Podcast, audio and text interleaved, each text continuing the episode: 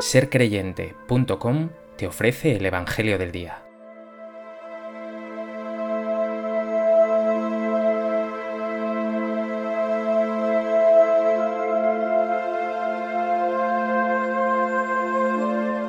Del Evangelio de Lucas.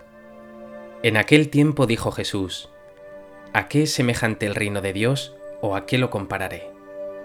Es semejante a un grano de mostaza que un hombre toma y siembra en su huerto. Creció, se hizo un árbol y los pájaros del cielo anidaron en sus ramas. Y dijo de nuevo, ¿A qué compararé el reino de Dios?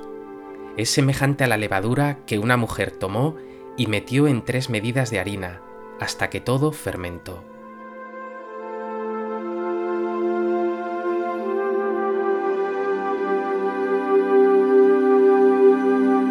El Evangelio de este día nos ofrece dos breves parábolas sobre el reino de Dios, el grano de mostaza y la levadura en la masa de harina.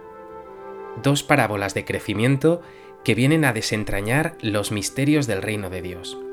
O dicho de otro modo, con ellas Jesús nos revela cómo es Dios cuando actúa en nosotros y en el mundo, cuando actúa en ti. A propósito de este texto del Evangelio de Lucas, me gustaría compartir contigo tres reflexiones. En primer lugar, en ambas parábolas llama la atención el gran contraste que hay entre el comienzo insignificante, un grano de mostaza o la levadura en la masa, y el gran desarrollo final que alcanza, un árbol en el que incluso llegan a anidar los pájaros, o una gran masa fermentada. Así es Dios. Su acción puede pasar desapercibida para muchos, incluso parecer despreciable, pero frente a todo lo que pueda parecer, posee una fuerza imparable que nada ni nadie puede detener. ¿Ves a Dios en lo pequeño, en el día a día, en pequeños gestos?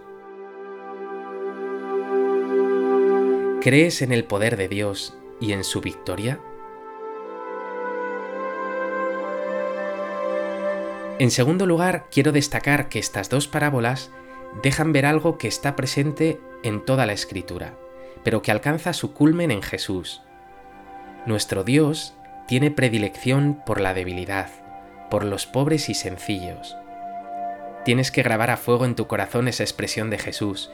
Te doy gracias, Señor de cielo y tierra, porque has escondido estas cosas a los sabios y entendidos y se las has revelado a los sencillos. Sí, Padre, así te ha parecido bien. A los pobres es a quienes ha revelado los secretos del reino.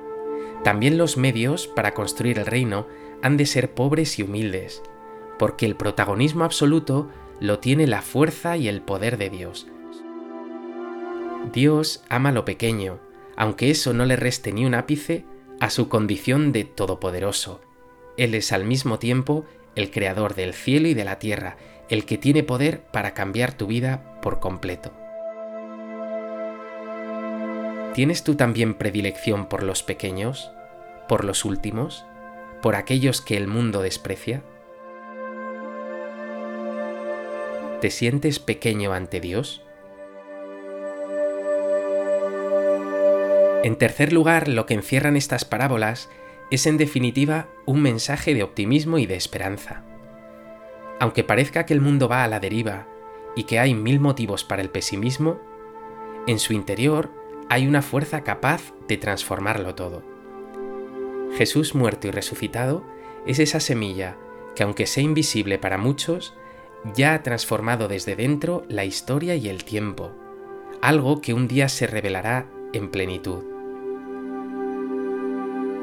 Pero no pienses solo en el mundo, en el tiempo, en la historia, Piensa en ti y en tu vida, en tu tiempo, en tu historia. Aunque creas que eres muy pequeño, hay una grandeza increíble en ti. Aunque pienses alguna vez que en ti habita el caos y el sinsentido, Dios tiene un proyecto increíble y pleno para ti. En definitiva, aunque te creas muy pequeño, Dios te hace grande. Aunque te sientas muy débil, cuentas con el poder de Dios. ¿Confías en Dios y en su proyecto para ti? ¿Tienes verdadera esperanza? ¿Te sientes seguro en las manos de Dios como un niño en brazos de su madre?